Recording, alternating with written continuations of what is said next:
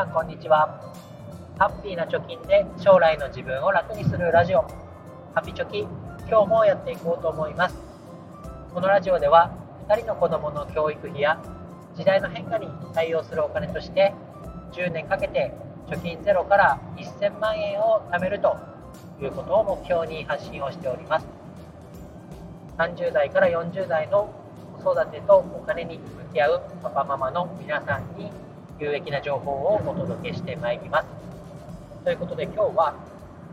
これをやめたらお金が貯まったよベスト5ということで話していきたいと思います、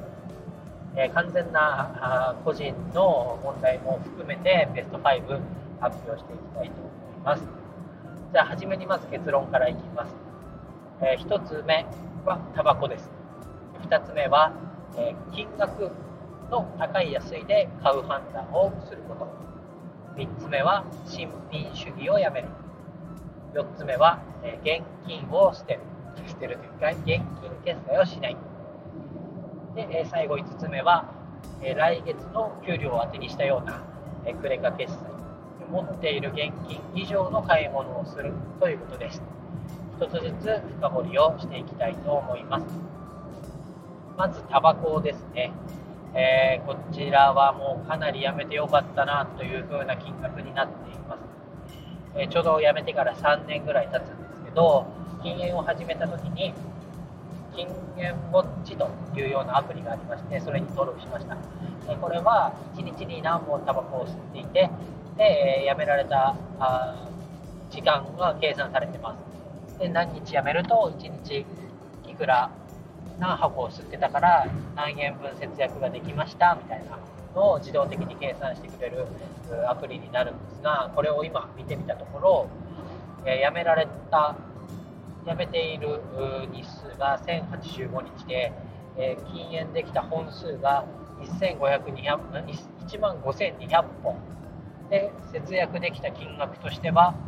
45万5000円と。ことで、えこれタバコやめてよかったなってこれの数字を見ると思います、まタバコを吸われてない方もねいえこの数字関係ないやと思うかもしれませんが何か自分の生活においてこれをやめても支障がないな生活の質を落とすことがないなというものにお金をかけてるってことないでしょうか。それを見直すことによって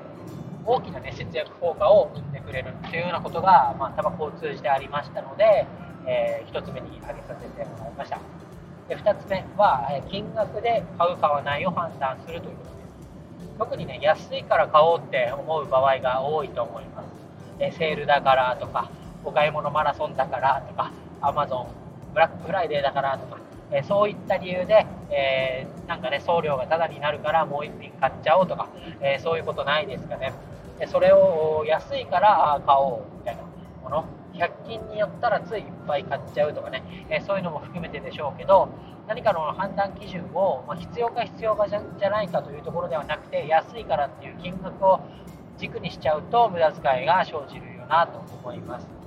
でこれ前にラジオの放送でも話しましたけども、えー、夏ぐらいにですねフリーマーケットに出品しました。でこのフリーマーケットを見ると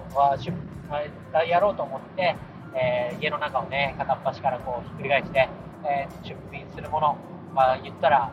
今使ってないものを探し出したわけです、え、そうするとですね洋服が私多かったんですけど、えなんでこの洋服今家にあるんだろうという買った時のことを思い出してみるとやはりその2個買ったら10%オフだよとか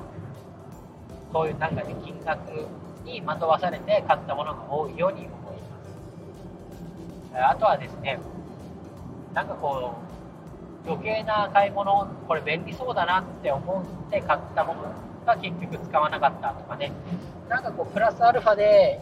自分の生活が良くなるかなと思って買ってはみたものの使わなかったみたいなのが多いです。えこれはやっぱり買う前に一呼吸置く1日空けるとかね、えそういうことで頭をね冷静にして買う買わないの判断をすることで、え無駄なお金を使わなくて済むのかなというふうに今思うと感じております、え3つ目に行きます。3つ目は新品主義です。これはメルカリを使うようになって、え自分の生活が少し変わったなと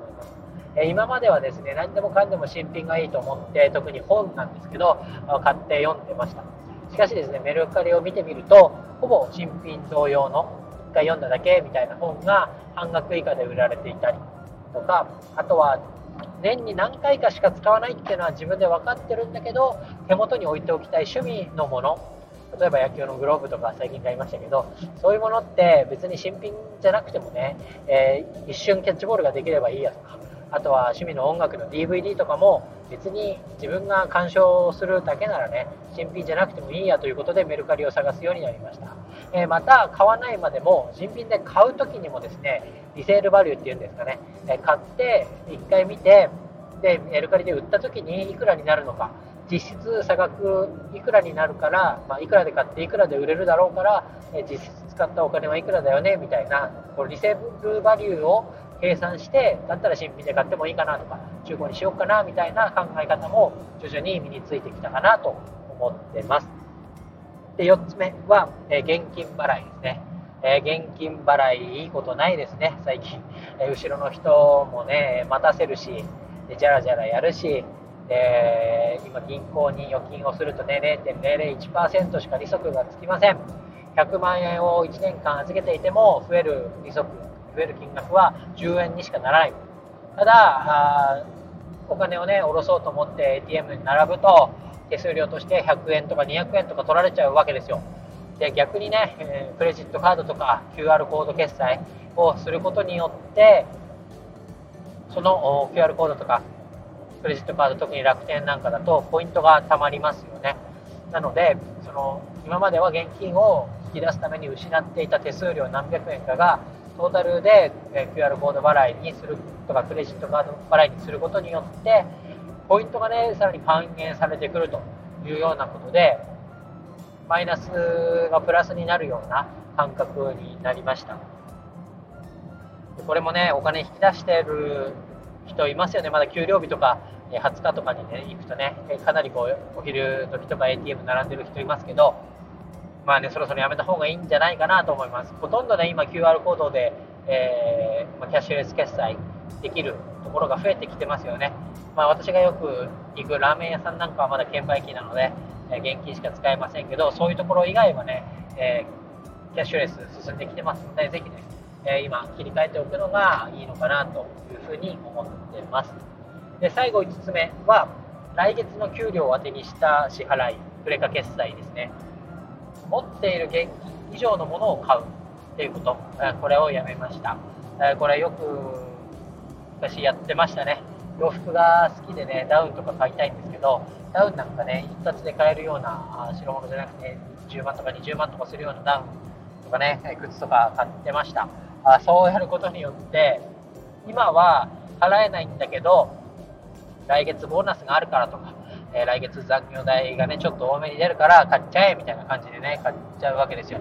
そうすると、同じような思考で買ったものが積み重なって、結局、毎月家計が火の車みたいな感じに、支払いに追われる生活になっちゃうみたいなことになっていたなというふうに思います。で、まあ、身の丈以上のね、生活をしない、持たないっていうのが、やっぱりお金を貯めるというフェーズでは大事なのかなと思います。えもちろんね、なんかフェラーリ買って、買った金額以上で売るとか、えー、差額がね、100万円ぐらいで売れて、えー、新品買ってね、良かったな、みたいなこともあるかもしれませんが、まあ、一般的なね、我々のような凡人はね、そういうリセールバリュー、特に時計とか車とか高級なものっていうのは買えないかなと思います。特に安いものを買ったらね、リセールバリューなんてないですし、えー、安物買いの手入しないみたいなね、えー金額だけを重視して結局壊れちゃって買い直すみたいなことにもなりかねませんから身の丈に合ったものあとは質長く使えるかなとかそういう判断基準を持って、えー、お金を使うっていうのが、えー、いいのかなとそういう精度を上げていく訓練を日々していくのがいいのかなと思いましたので今日はお話をしました。でですね、えー、振り返ってみて、まあ、年末ですから今年1年間ね家計簿なんかを振り返って振り返ってというか遡って見てみて、えー、この買い物いらなかったよなとかこれもっといい使い方できたよなみたいな、えー、振り返りをして、え来年はねもっとお金が貯まるような生活にできたらいいかなと思いましたので、え皆さんもねぜひやってみてください。ということで今日は以上になります。バイバイ。